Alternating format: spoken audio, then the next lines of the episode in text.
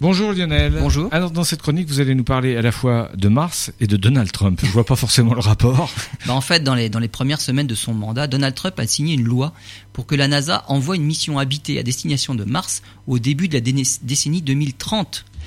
Il y a quelques jours, le président américain s'est entretenu avec Peggy Whitson, actuellement à bord de la Station spatiale internationale, ISS, pour la féliciter d'avoir battu le record américain du nombre de jours cumulés dans l'espace, avec un record de 534 jours maintenant.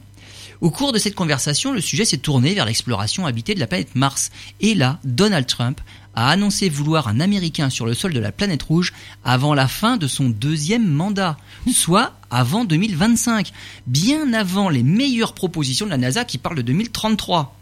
Pour les ingénieurs de l'Agence spatiale américaine, il faut développer un nouveau système de lancement et de transport dont les premiers essais automatiques ou peut-être habités se dérouleront autour de la Lune mais vers 2018.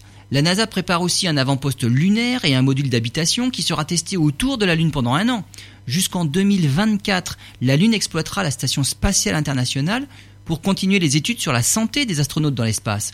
Il paraît franchement difficile d'accélérer ce calendrier, même dans un cadre international, même en augmentant les budgets significativement, des missions comme les études sur le changement climatique ou la capture d'astéroïdes ont été purement et simplement supprimées. Et la production industrielle de toute cette infrastructure ne pourrait de toute façon même pas suivre cette accélération.